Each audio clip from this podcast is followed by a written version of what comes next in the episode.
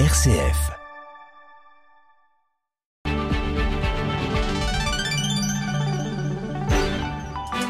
18h10 et vous êtes bien sur RCF.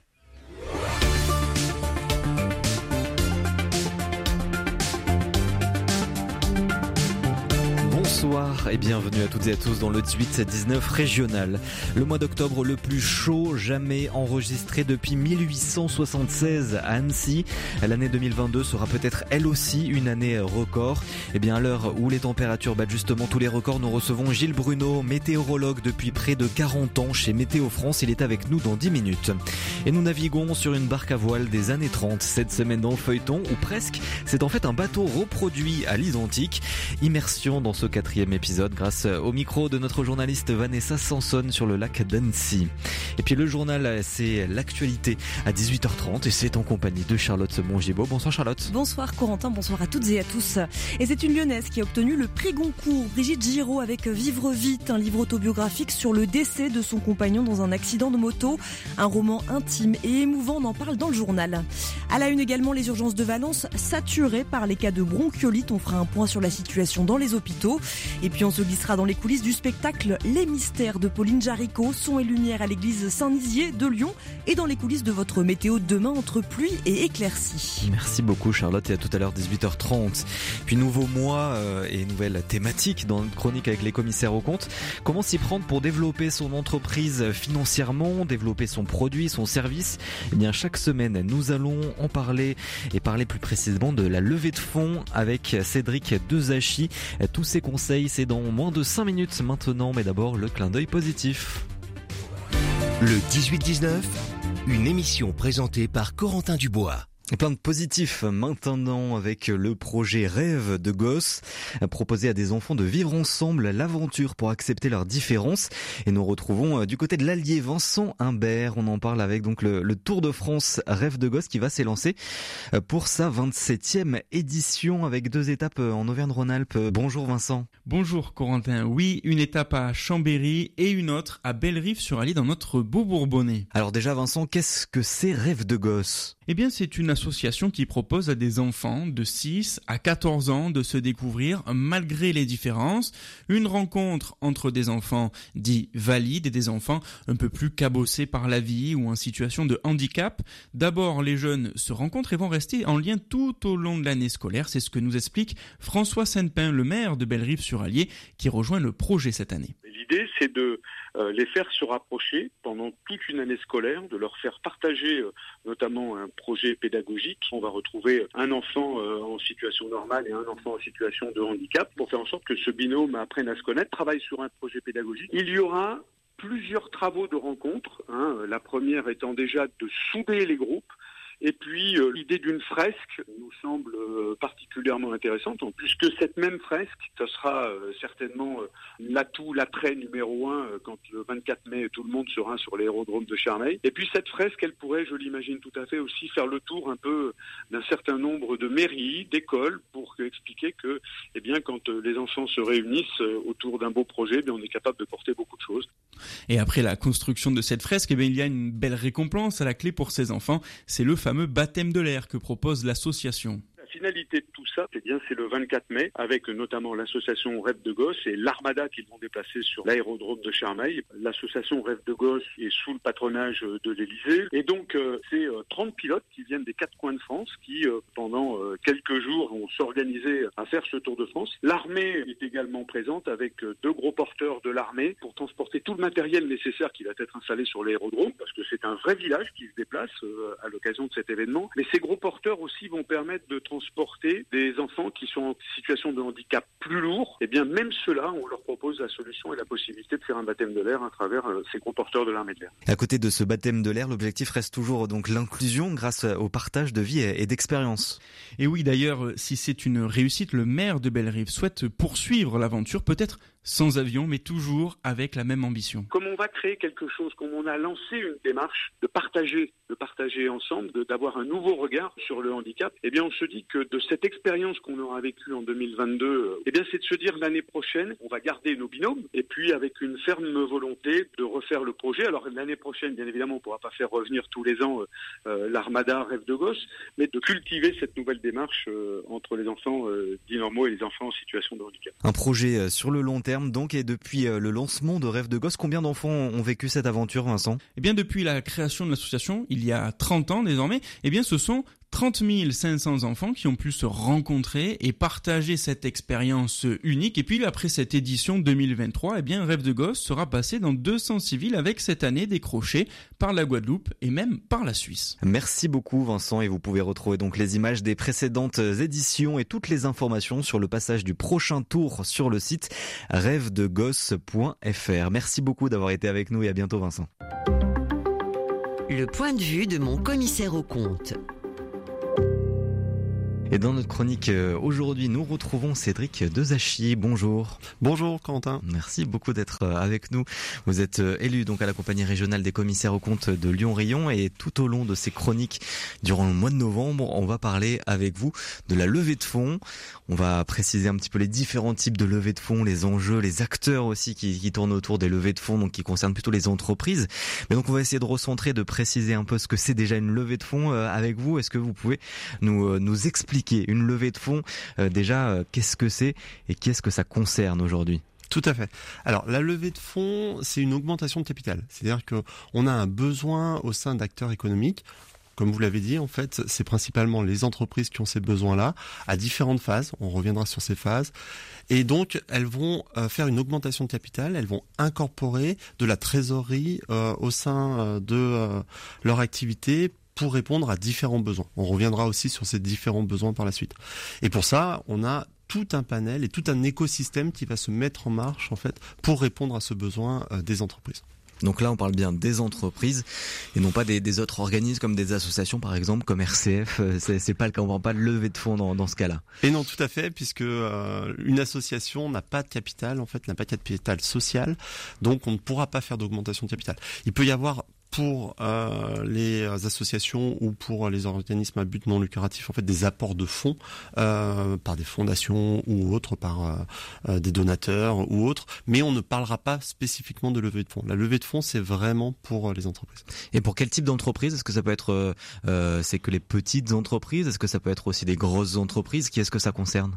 Alors, on est plutôt sur les petites entreprises et plutôt sur les entreprises en développement. Donc, on, puisqu'on va répondre à un besoin. Une fois que l'entreprise est mature, elle va plutôt aller voir des financeurs plus classiques, type euh, les banques euh, ou autres. Mais dans un premier temps, en fait, pour répondre à ses besoins, elle, elle va, enfin, dans le cadre d'une création ou d'un développement, en fait, elle va aller voir euh, des apporteurs de fonds. On, on, verra ces différents types d'apporteurs de mmh. fonds. on parle de Love Money, on parle de Business Angel, on parle de fonds d'investissement.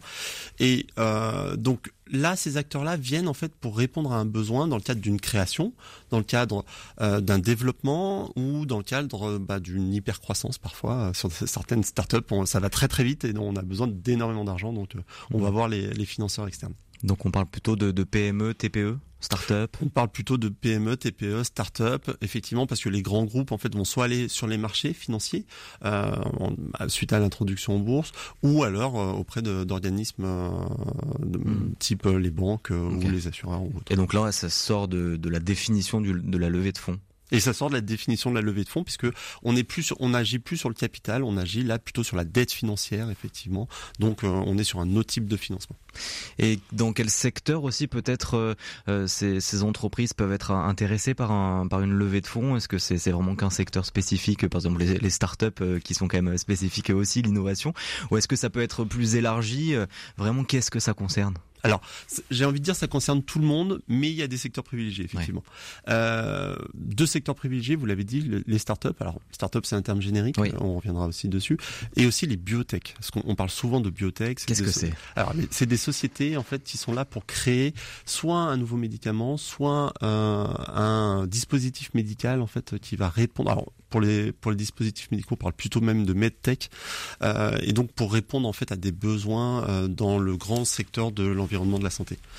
Les startups, elles, euh, pour faire simple, on peut dire que c'est une société qui va essayer d'apporter une innovation et du coup qui va avoir besoin de définir un nouveau concept, un nouveau produit, euh, un nouveau service aussi parfois, euh, qui va répondre à des demandes et à des besoins du marché.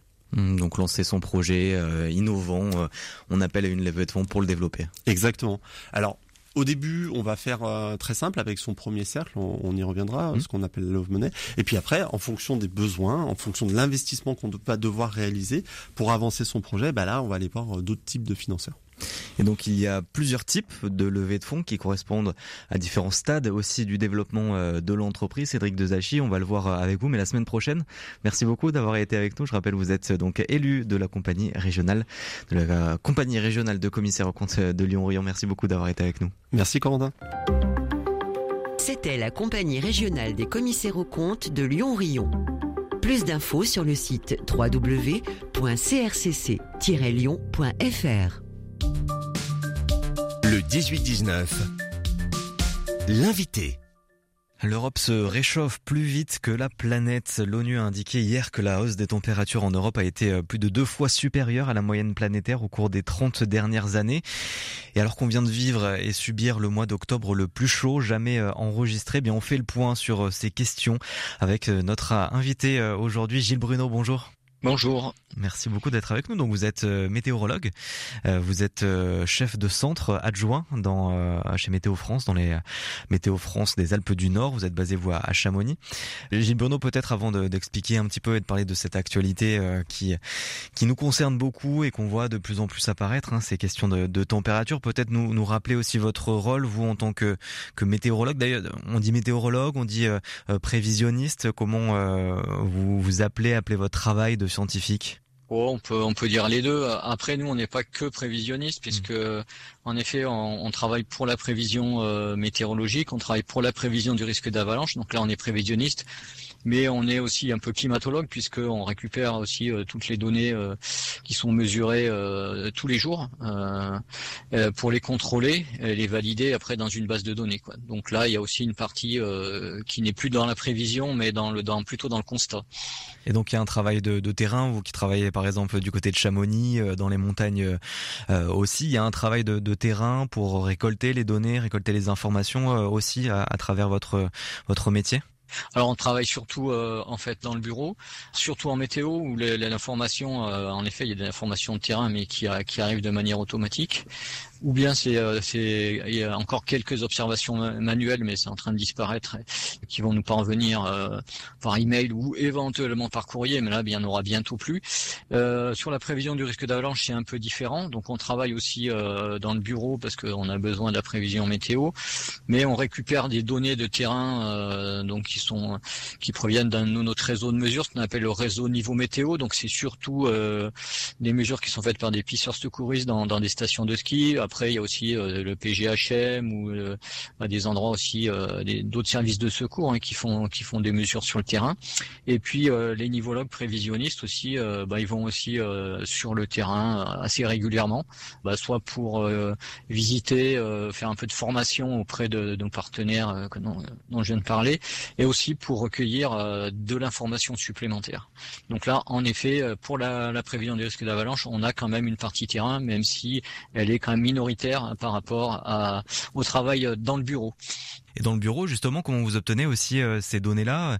Est-ce que c'est que par satellite? Est-ce que, par exemple, la, pluviométrie aussi euh, est, euh, est, étudiée différemment? Voilà, comment vous récoltez toutes ces données-là pour pouvoir donner la météo, analyser aussi le climat? Alors, enfin, pour la partie observation, avant de, de passer en mode euh, prévision, donc euh, en météo, euh, les stations météo, elles communiquent par téléphone, hein, par le, le, le, réseau cellulaire. Elles envoient leurs données, on va dire toutes les heures.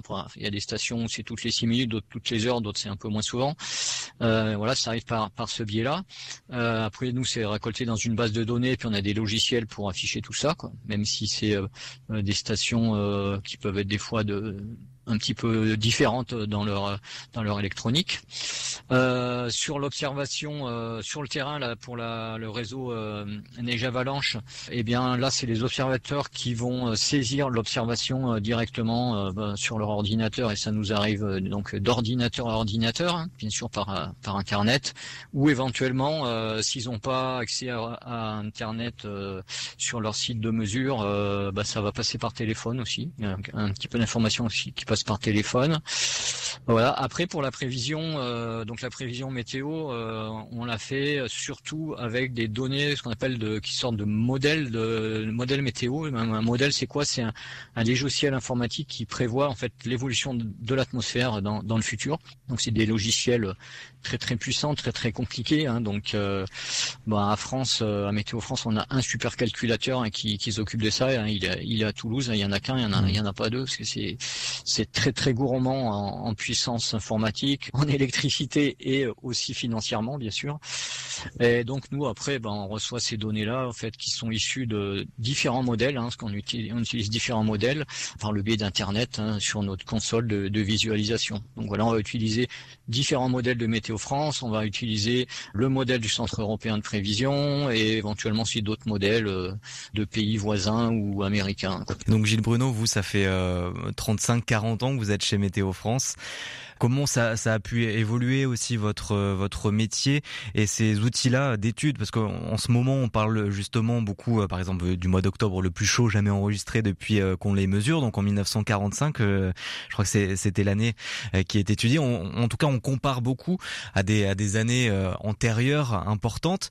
Mais comment ça a pu évoluer aussi? Est-ce que c'est comparable de, de parler d'une d'une évolution de la température dans les années, on va dire plutôt fin du 20 XXe siècle et aujourd'hui euh, plutôt 21e siècle oui, bah, de toute façon, la mesure, la mesure des températures, même si elle est plus faite de tout à fait de la même, de la même manière, euh, elle, est toujours aussi fiable. Hein. Donc avant, on avait des thermomètres à alcool, des thermomètres à mercure. Enfin, c'était des mesures manuelles.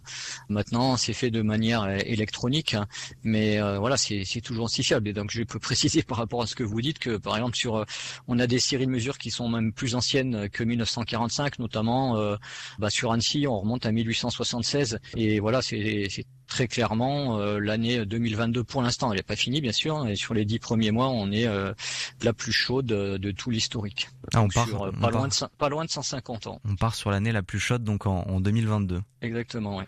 Et du coup, votre métier aussi a, a évolué au, cours des années, qui était très donc peut-être vous nous avez parlé de à la fois être climatologue, à la fois être météorologue, prévisionniste. Est-ce qu'on était sur tous ces aspects-là aussi dès le début, ou est-ce que le changement climatique aussi a pu faire évoluer un petit peu votre euh, métier, Gilles Bruno non, non, le changement climatique fait pas évoluer le métier. Ce qui fait évoluer le métier, c'est, les changements euh, informatiques, on va dire, parce que nous, on a connu au début euh, les, les, premiers micro-ordinateurs, donc euh, sans souris, sans, sans feu, enfin, sans ce qu'on appelle les fenêtres actuellement. Il y avait juste du texte en, en une couleur qui s'affichait à l'écran. On a, on a commencé comme ça, quoi. voilà. Après, il y a eu beaucoup d'évolutions et surtout sur les, les, modèles météo. Ben voilà, quand on a commencé il y a 30-35 ans, on, on, faisait des prévisions. Je me souviens plus très bien, parce que c'est un petit loin. On devait faire des prévisions à deux jours d'échéance, peut-être à trois. avait peut-être la, prévision à trois jours d'échéance à l'époque, et elle était, euh, elle était aussi fiable ou peu fiable que la, prévision à peut-être à sept ou huit jours actuellement. Est-ce qu'il y avait la même préoccupation euh, aussi peut-être du climat euh, dans, dans ces années-là? Euh, pas encore. Non, alors tout au début, euh, non, on a commencé, qu'on a commencé à entendre parler un petit peu, ouais, dans les, années 80, plutôt 90, quoi. Mais euh, la préoccupation, elle est, elle est un peu venue plus tard, hein, donc notamment parce que C'est surtout euh, à partir des années 80-90 qu'on a vraiment euh, senti euh, l'augmentation de la température un petit peu partout. Mais après, il fallait avoir un peu de recul aussi pour être sûr qu'il se passait vraiment quelque chose. Gilles Bruno est avec nous ce soir. On continue de parler de cette évolution du climat et notamment on va évoquer donc ce mois d'octobre comme le plus chaud. Vous nous dites vous depuis 150 ans du côté d'Annecy. Vous êtes donc, je le rappelle, météorologue et donc adjoint du chef de centre de Météo France dans les Alpes du Nord. Vous êtes basé à Chamonix. Vous restez avec nous, on se retrouve dans quelques minutes. Effervescence, c'est le magazine de l'étonnement culturel sur RCF. Chaque semaine, Stéphanie Gallet réunit des passionnés de culture du réseau RCF et d'autres médias pour partager leurs découvertes et leur enthousiasme dans le domaine de la culture et de la création artistique. Effervescence, c'est ce jeudi à 21h. Le vendredi, sur RCF, l'histoire se découvre en grand dans la suite de l'histoire. Véronique Alzieux et son invité vous donnent rendez-vous pour retracer la vie d'un personnage célèbre, découvrir la genèse d'une invention, explorer un événement ou une année clé.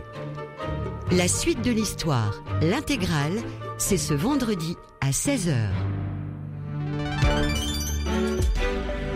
18h30 et vous êtes bien sur RCF partout en Auvergne-Rhône-Alpes. L'actualité régionale en compagnie de Charlotte Mongibaud. Bonsoir Charlotte. Bonsoir Corentin, bonsoir à toutes et à tous. Et c'est une lyonnaise qui vient d'obtenir le prix Goncourt, Brigitte Giraud, avec Vivre vite, un livre autobiographique sur le décès de son compagnon dans un accident de moto. Un roman intime et émouvant, on en parle dans un instant. À la une également, les urgences de Valence saturées par les cas de bronchiolite. On fera un point sur la situation dans les hôpitaux. Et puis on se glissera dans les coulisses du spectacle Les Mystères de Pauline Jaricot, un son et lumière à l'église Saint-Nizier de Lyon et dans les coulisses de votre météo bien sûr de demain avec de la pluie et des éclaircies.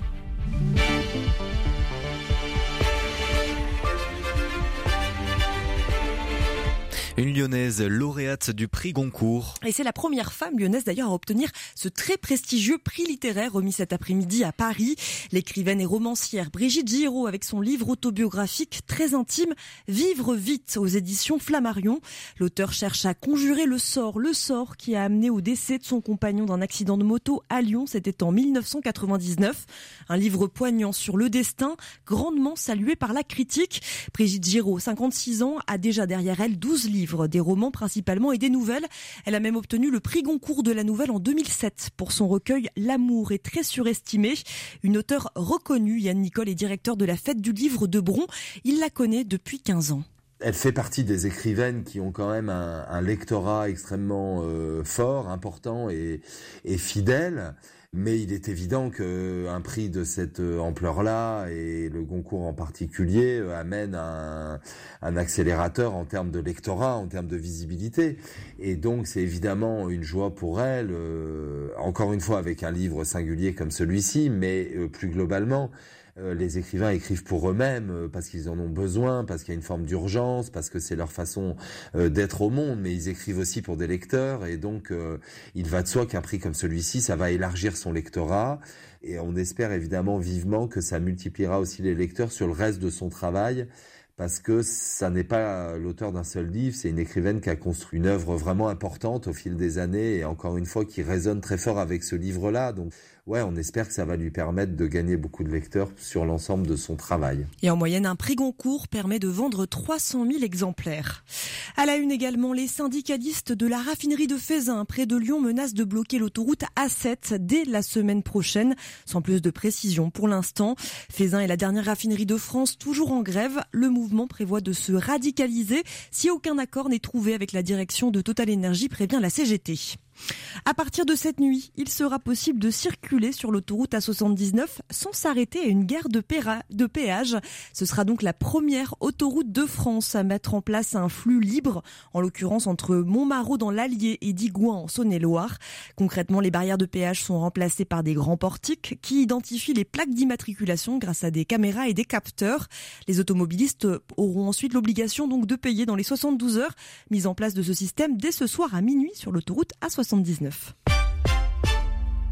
L'hôpital de Valence est à bout de souffle, n'arrive pas à accueillir dans ses services d'urgence tous les cas de bronchiolite, alors que nous sommes en pleine épidémie. Si votre enfant est malade ou blessé, appelez donc le 15, le SAMU avant de vous rendre aux urgences pédiatriques. C'est le message que répètent en boucle de nombreux hôpitaux en France. Les soignants reçus hier à l'Elysée dénoncent une pédiatrie en souffrance qui n'arrive plus à faire face à une épidémie comme celle de la bronchiolite. Les précisions à Valence de Caroline Pratt. Oui, ici à Valence, on fait le maximum, mais l'équipe des urgences pédiatriques n'est pas au complet. L'hôpital, comme d'autres, fait face à des difficultés de recrutement et des congés maternité, par exemple, ne sont actuellement pas remplacés. Néanmoins, ces urgences ne sont pas fermées. Elles continuent de fonctionner 7 jours sur 7, 24 heures sur 24 et le service pédiatrique fait pour l'instant face. Il n'y a pas eu de transfert comme en Ile-de-France de patients. Mais pour éviter la surcharge, il est donc des désormais obligatoire de téléphoner au SAMU avant de se déplacer. Le SAMU qui vous dira si l'état de santé de votre enfant nécessite d'aller aux urgences ou si une consultation chez votre médecin de ville suffit. Une réorganisation alors même que l'épidémie de bronchiolite s'accentue. La semaine dernière à Valence, c'était donc avant ce filtrage. 39,2% des enfants passés par les urgences pour cette bronchiolite ont nécessité une hospitalisation. Les précisions de Caroline Pratt. Le CHU de Clermont-Ferrand est également sous tension. 70% des urgences pédiatriques sont occupées par des enfants de moins de 2 ans atteints de bronchiolite. Hier, le ministre de la Santé, François Braun, a promis le lancement au printemps prochain d'un grand plan sur l'avenir de la pédiatrie. La première ministre Elisabeth Borne annonce débloquer 60 millions d'euros pour une aide alimentaire durable. Une somme qui ira donc aux réseaux nationaux d'aide alimentaire qui mettent en valeur des produits frais et des produits en circuit court.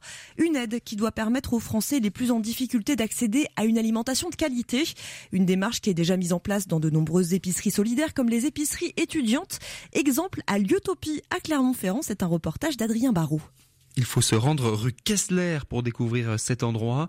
Dans l'entrée, on trouve des cagettes de chou-fleur, de salade ou encore de pommes de terre, tous invendus et qui sont proposés à prix libre pour une bonne raison. Fiona, coprésidente de l'association. Il y a une grosse question de prix. Payer ma place de Cinoche à 10 balles, eh ben, ça a un impact. Ça a vraiment un lien, cette histoire de budget, avec la nourriture. Parce qu'effectivement, euh, le bio a mauvaise réputation, on dit qu'il est cher et c'est pas toujours un mensonge. On essaye de, de travailler, notamment aussi pour faire redécouvrir des légumes euh, un peu oublié. Ces légumes sont le fruit d'un partenariat avec euh, les magasins Bio Auvergne et L'eau vive et il n'est pas rare d'avoir des surprises avec les arrivages. Quand tous ces légumes arrivent et que ben, on a une caisse entière de, de chou-fleur ou de topinambour on a eu ça l'année dernière. Personne n'a su vraiment comment réagir face à ça. Et on avait fait des petites fiches explicatives à ce moment-là de qu'est-ce que c'est, comment, comment on le cuisine. Voici des fiches recettes. Alors il y a la lutte contre la précarité alimentaire, mais aussi pour la précarité menstruelle pour les filles. Des culottes et des serviettes réutilisables sont commercialisées sur place. Un vrai choix pour Fiona. Il y a un tabou autour des règles alors que c'est normal et que du coup il faut aider les personnes sachant que ça coûte cher et que quand on est déjà euh, précaire, euh, payer ses serviettes hygiéniques tous les mois, bah, c'est un budget. Et donc avoir des, choses lavables, déjà euh, écologiquement c'est génial et en plus ça diminue vraiment les coûts parce qu'on les garde très longtemps. L'Utopie qui propose aussi plusieurs événements culturels gratuits pour tous. Un reportage à Clermont-Ferrand d'Adrien Barrault. Ils ont subi le gel l'an passé, la sécheresse cet été. À l'heure de la récolte, les arboriculteurs font les comptes qui ne sont pas bons. Le département de la Haute-Savoie vient donc de débloquer des aides financières. Des agriculteurs qui demandent aussi d'investir plus dans le développement euh, des retenues collinaires. Vous savez, ces réserves d'eau qui ont un impact négatif sur la biodiversité.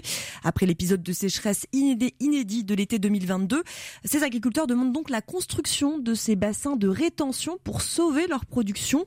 Illustration au verger à Copenhague, à 30 minutes donc d'Annecy. Ces, euh, ces vergers ont vu leur production de pommes et de poires chuter de 35%. C'est un reportage de Victorien Duché. La récolte est terminée depuis 10 jours au verger Tissot. 1000 tonnes de pommes et poires ont été récoltées contre 1600 habituellement. Du jamais vu pour cette PME de 15 salariés qui abreuve les deux Savoie. Mathieu Tissot, le gérant, demande à vivre de son travail. Nous, on ne veut pas être des mangeurs de subventions, comme on dit. Hein. Nous, l'arboriculture, on avait déjà très peu de subventions. Il faut savoir que moi, la PAC, c'est sur une entreprise qui fait quasiment 2 millions de chiffre d'affaires, c'est 10 000 euros. Donc, j'attends déjà pas les subventions euh, d'origine. Moi, ce que je veux, c'est de vendre mes pommes et de vivre de mes pommes et poires.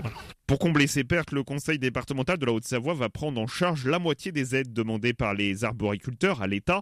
Il va également doubler le budget de l'agriculture en 2023 une rallonge budgétaire pour apporter des solutions d'adaptation au changement climatique, assure le président Marcel Sadi. Ça passe par euh, probablement changer certaines variétés, qu'il y ait des variétés qui soient plus résistantes à la sécheresse. Et puis il y a le débat de l'eau, qui passe à la fois pour l'économie de l'eau, mais probablement par un certain nombre de projets de stockage ou de recherche de l'eau dans des zones qui ne sont pas déficitaires. Une retenue collinaire serait envisagée dans le bassin des Us pour mieux stocker les pluies quand elles sont abondantes. Un travail mené par la Chambre d'agriculture Savoie Mont-Blanc. Son président, Cédric Laboret. Je crois qu'il faut quand même se reposer un peu, puis arrêter d'hystériser ce débat. Euh, je sais pas, je serais assez curieux de voir le nombre de permis de construire qui ont été posés pour des piscines l'année passée, mais si on cumule tous ces mètres cubes, on est peut-être vite à largement les, volumes en, mètres cubes d'une retenue collinaire, donc euh, ça gêne personne quoi. C'est un vrai dossier. Un bassin de rétention souhaité et salué par les vergers de Sceaux. Et on continue à parler de sécheresse et des aléas météorologiques avec euh, votre invité Corentin Dubois. Il s'agit de Gilles Bruno, météorologue dans la deuxième partie de ce 18-19 régional. À partir de ce soir, l'église Saint-Nizier à Lyon va devenir pour 10 jours un lieu de spectacle. Une grande fresque historique avec 150 participants sur la vie de la bienheureuse Pauline Jaricot qui a été béatifiée en mai dernier. Jean-Baptiste Cocagne a pu assister aux dernières répétitions.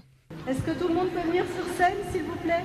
Va démarrer. Des podiums ont été installés le long des nefs et une grande scène centrale culmine à plusieurs mètres de hauteur autour de l'hôtel. Tout est prêt pour rendre l'hommage de toute une paroisse à Pauline Jaricot, dont le corps repose à quelques mètres des coulisses.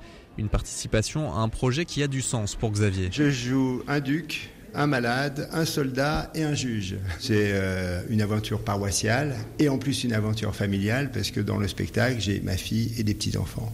On partage des choses avec des paroissiens qu'on ne connaissait pas forcément, qu'on n'avait pas rencontrés parce qu'on est chacun dans sa petite chapelle et puis euh, c'est un, moment unique pour se retrouver. Oh, ils l'ont tué ma Pauline les barbois, les traîtres. Avec 150 acteurs, amateurs bénévoles dans leur immense majorité, c'est le moment des derniers réglages pour Marie-Cécile Dumanoir, metteuse en scène du spectacle. Pour tout le monde, c'est vraiment les moments les plus merveilleux parce qu'on a bossé depuis un an avec rien, avec pas de costume, pas d'accessoires, on n'avait pas le lieu, on n'avait pas le podium. Donc moi je leur disais, vous voyez ici, il y aura un lampadaire, ici vous aurez vos fleurs. Ils faisaient confiance. Et puis en fait, euh, aujourd'hui, on voit se réaliser tout ça. C'est le bonheur de voir aboutir le projet là. Un peu de stress quand même? Alors il y a beaucoup de stress. Je crois qu'on a tous la boule au ventre.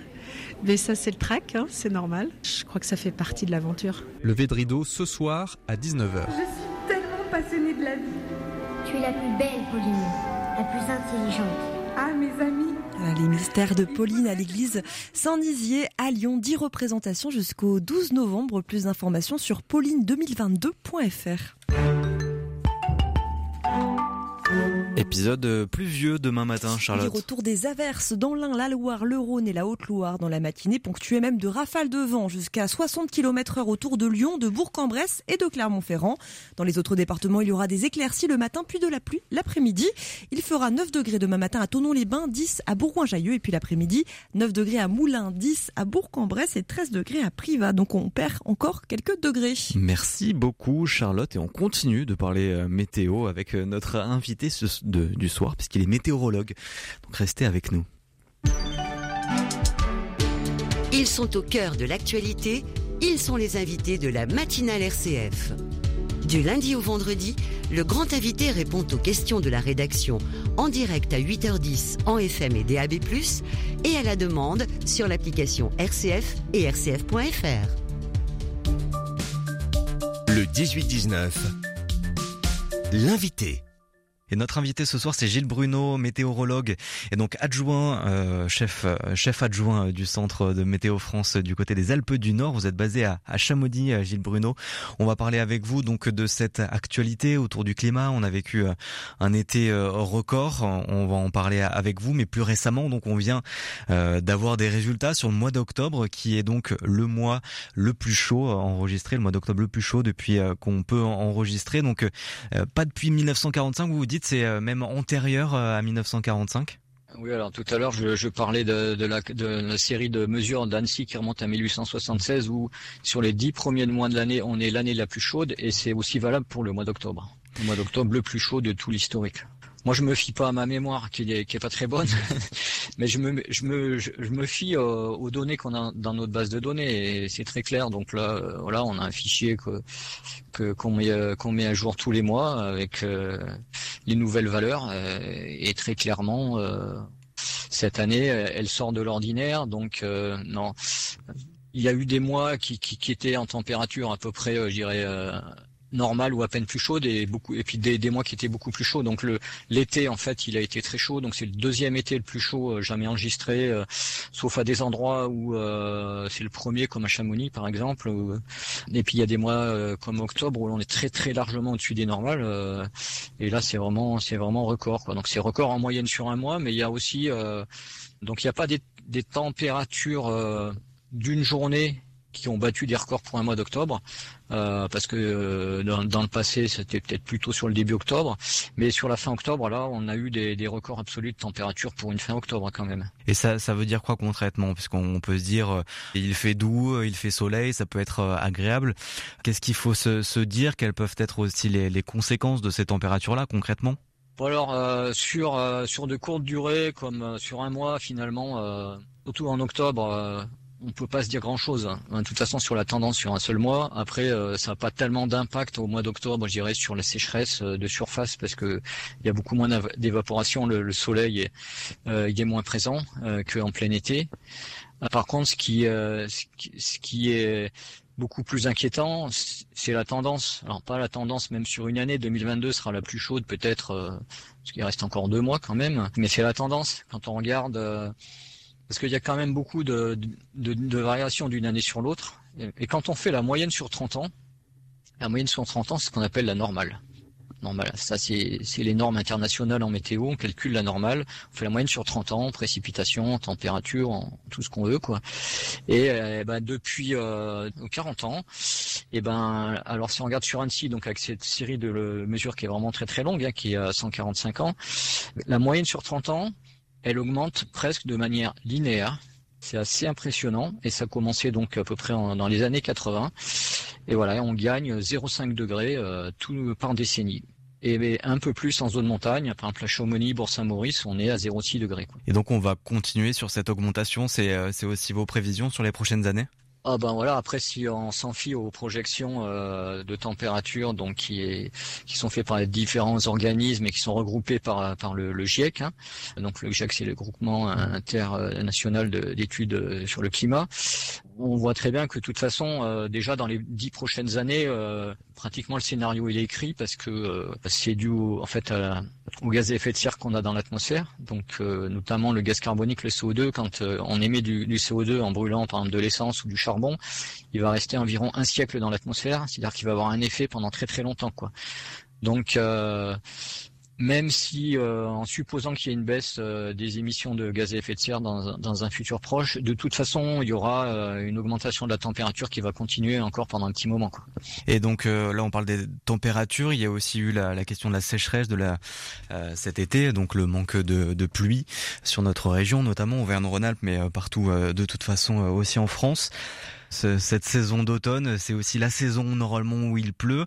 Est-ce que euh, là aussi on est en retard sur sur les précipitations? Est-ce que dans les prochaines semaines peut-être la pluie euh, va arriver aussi? Où est-ce qu'on en est sur cette question de de la pluviométrie ici?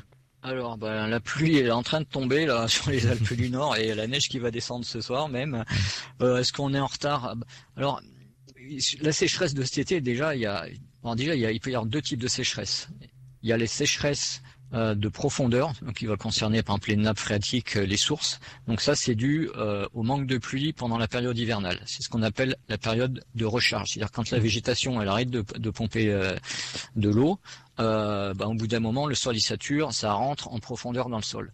Et euh, voilà. Donc là, c'est vrai qu'il y avait eu quand même un, déficit de précipitation euh, sur l'hiver dernier, mais euh, après sur les montagnes de, de, des Alpes du Nord, il n'était pas pas tant élevé que ça. Il y a quand même un déficit, mais euh, ça n'a rien à voir avec ce qui s'est passé dans le sud-est de la France, par exemple. Quoi. Et ensuite, il y a la sécheresse de surface. La sécheresse de surface, c'est celle qui concerne la végétation. Donc ça, elle peut lier, elle peut lier à deux choses et les deux combinés. Donc soit un manque de précipitation euh, pendant la période cette fois où la végétation euh, s'est remise en marche, hein, donc à partir du, du mois de mars-avril jusqu'à septembre-octobre, et euh, aussi à la chaleur parce que la chaleur elle va créer de l'évaporation mmh. directe l'eau qui est en surface du sol qui s'évapore est ce qu'on appelle de l'évapotranspiration. Ça, c'est euh, ben, c'est la végétation qui transpire et donc euh, comme elle transpire, elle va elle va absorber euh, l'eau par ses racines un peu plus profondément dans le sol. Voilà et ça, ça, ça, crée de la sécheresse de surface. Donc cette année, il y avait d'une part un manque de précipitation, aussi en période estivale, et plus associé à une chaleur tout à fait anormale. Quoi. Donc ça, ça crée une sécheresse de surface extrême euh, puisque là, si on regarde sur les, donc moi les trois départements des Alpes du Nord que je, je scrute, hein, euh, il y a un moment donné euh, dans l'été où euh, on est passé en, en, dessous du seuil le plus sec euh, jamais, euh, on va dire, modélisé. donc on a de la modélisation qui modélise un petit peu cet état de surface du sol, donc depuis 1958, et là on est descendu au, au, plus sec. On a battu le record. Voilà, mais là c'est plus le cas, en tout cas sur les montagnes des, des, des, Alpes du Nord. donc du côté de Lyon c'est un petit peu différent, il a quand même moins plu. Mais il y a quand même eu, notamment sur les deux Savoies, quand même des pluies relativement abondantes, surtout sur la Haute-Savoie en, septembre, euh, des moments aussi en octobre, et ce qui fait qu'on a retrouvé un état de surface, euh, enfin d'humidité de surface du sol qui est redevenu normal. Donc avec les précipitations là qui vont tomber euh, là ce soir, demain, euh, un petit peu la semaine prochaine. Euh, a priori, là, il n'y a plus de problème pour la sécheresse de surface sur les Alpes du Nord. Euh, donc après, je ne vais pas étudier ce qui, ce qui se passe et ce qui va se passer mmh. sur le sud-est de la France, où là, il y a quand même des précipitations là aujourd'hui, mais peut-être pas suffisantes pour, enfin certainement insuffisantes d'ailleurs pour résorber l'énorme déficit qui qu'il y a dans, dans cette zone. Et à quoi peut ressembler aussi cette saison hivernale qui arrivera? Est-ce qu'on aura de la neige aussi dans la région? Alors là, j'aimerais bien le savoir. Mais franchement, je suis incapable de le dire. Euh, voilà, on est capable de, faire des, prévisions à quelques jours d'échéance, à la limite euh, des grosses tendances à une semaine.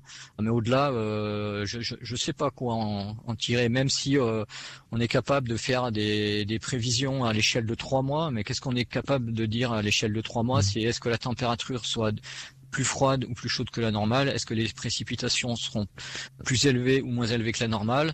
Alors pour les températures, ben, comme on est en changement climatique et que la normale est toujours en retard, euh, on est toujours en plus chaud que la normale.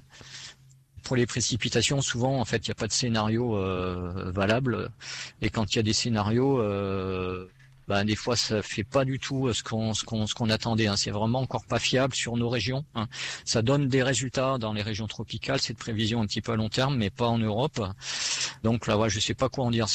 Aussi bien, on pourrait, je pourrais vous dire qu'il va y avoir un hiver euh, plus sec que la normale et plus chaud que la normale. On pourrait se dire, ben là, il va faire chaud et il y aura pas de neige.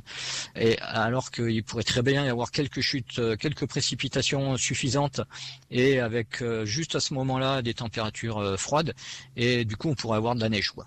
donc euh, je ne sais absolument pas vous dire ce qui va se passer pendant l'hiver. Euh, vous êtes aussi prévisionniste donc des, des avalanches du côté de le Chamonix. Est-ce que là aussi peut-être le changement climatique peut avoir un impact euh, sur les fréquences ou sur les, les intensités de, de ces avalanches durant l'hiver? Alors, pour l'instant, on ne sait pas dire euh, déjà si on observe une tendance, que c'est un peu trop compliqué avec les avalanches. Il y a différents types d'avalanches. Euh, enfin, c'est vraiment très très compliqué.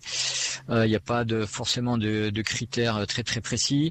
Après, ouais, sur les prévisions ou projections dans le futur, voilà, normalement, euh, s'il fait plus chaud, on devrait avoir euh, de la neige qui soit plus humide, en tout cas sur les basses altitudes, donc euh, des avalanches qui, qui, auraient plutôt tendance à suivre des trajectoires un peu plus habituelles que quand il y a des situations exceptionnelles comme on a eu en, en 99, avec là au contraire de la neige très froide qui se déplace à grande vitesse. Voilà, maintenant le, le changement climatique, ça, ça dit aussi que comme il fait plus chaud, il y a plus d'eau à évaporer dans l'atmosphère et donc il y a potentiellement des plus grandes probabilités d'avoir des très fortes précipitations. Quoi. Donc euh, l'un dans l'autre, euh, difficile de dire euh, ce qui va se passer. Merci beaucoup Gilles Bruno d'avoir été avec nous. Je rappelle, vous êtes météorologue et donc chef adjoint de centre de Météo France dans les Alpes du Nord. Merci beaucoup. Le 18-19, le feuilleton de la semaine. On navigue sur l'Espérance 3 cette semaine, une barque à voile reproduction à l'identique d'un ancien bateau de marchandises. Vanessa Sanson a embarqué à bord. Elle tend le micro aujourd'hui aux acteurs de ce projet. Reconstruire la copie conforme d'un bateau des années 1930, c'est une idée un peu folle lancée en 2016 par des habitants des rives du lac. Pierre Lachenal était à l'origine du projet. C'est avec un cercle d'amis, on, a relancé sur les, notamment à Verrier du lac, des vignes et en regardant notre beau lac, on se disait que tout le transport euh, dans le temps se passait par bateau. L'idée est venue, pourquoi ne pas refaire une barque voilière qui pourrait un jour ou l'autre refaire du transport de vin sur Annecy. C'était euh, un petit peu pour le folklore, c'est-à-dire pour euh, l'animation, et puis faire en sorte que cette barque puisse avoir aussi d'autres fonctions pédagogiques, la découverte de l'hydrographie du lac et puis une nouvelle mobilité, une mobilité douce sur le lac avec notamment des moteurs électriques L'association arrive à fédérer mécènes privés puis aides publiques. La construction est menée par des professionnels entre 2019 et 2021 aux anciennes forges. Coût du chantier, 1 million et demi d'euros. La barque à voile latine est mise à l'eau en juin 2021. Après des essais, elle obtient l'autorisation d'embarquer des passagers en août 2022. Jean-Pierre Bonicel, actuel président de l'association. De voir après l'enthousiasme aussi qu'il y a autour de ce bateau, hein, de voir euh, euh, tous les gens qui nous font des signes d'amitié, d'admiration, euh, des bateaux qui viennent circuler autour d'Espérance 3 pour prendre des photos, de faire les pouces levés, etc. Voilà, c'est un petit peu l'histoire qui revit en fait. voilà, avec une technologie aussi moderne, avec cette motorisation électrique, bon, qui nous fait un plaisir fou, quoi. Le modèle économique de l'Espérance, c'est un équipage bénévole, des passionnés formés à la navigation et qui réservent plusieurs demi-journées par semaine pour embarquer touristes, écoliers ou scientifiques. Juan et Pierre nous partagent leur motivation. Moi, je suis à la retraite. C'est vrai qu'on cherche toujours un peu des occupations, euh, mais je m'étais jamais vu euh, naviguer sur le lac avec une barque comme celle-ci.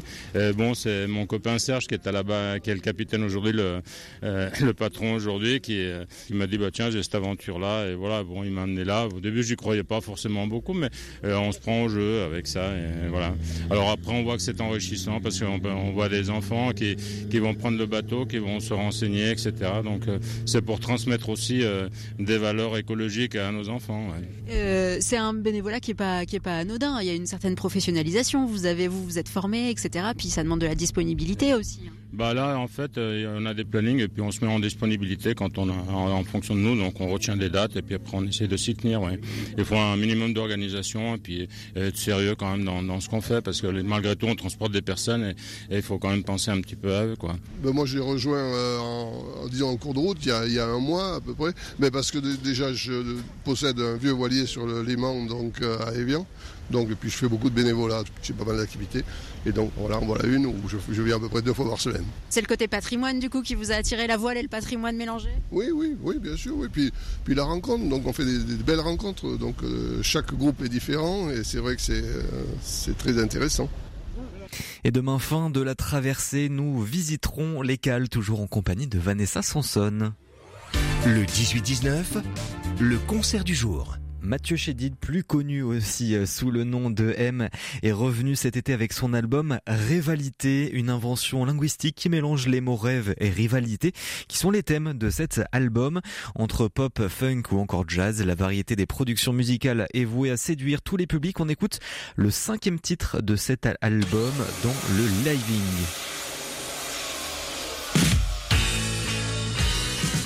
Mais sont les humains dans le living il est où le crétin Dans le living. Ils sont où les radis Dans le living. Mais il est où le virus Dans le living. Au milieu des cactus Dans le living. T'aurais pas vu paradis le living.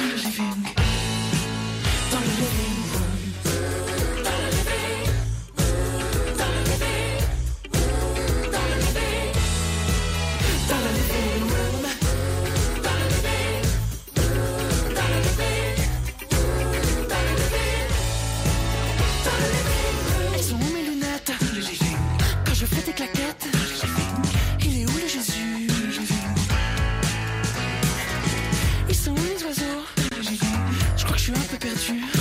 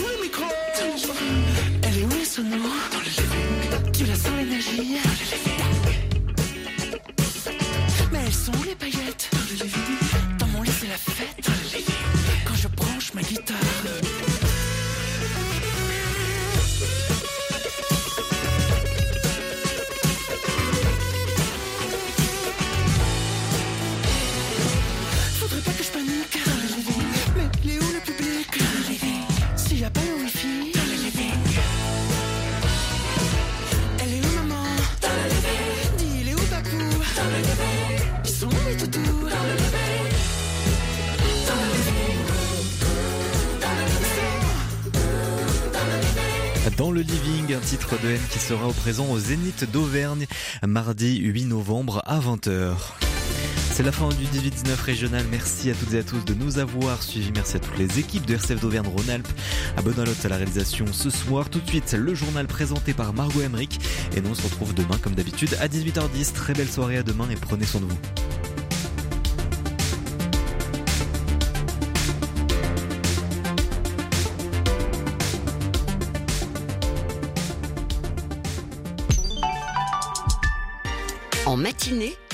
Je pense donc j'agis, RCF vous invite à la réflexion et à l'action.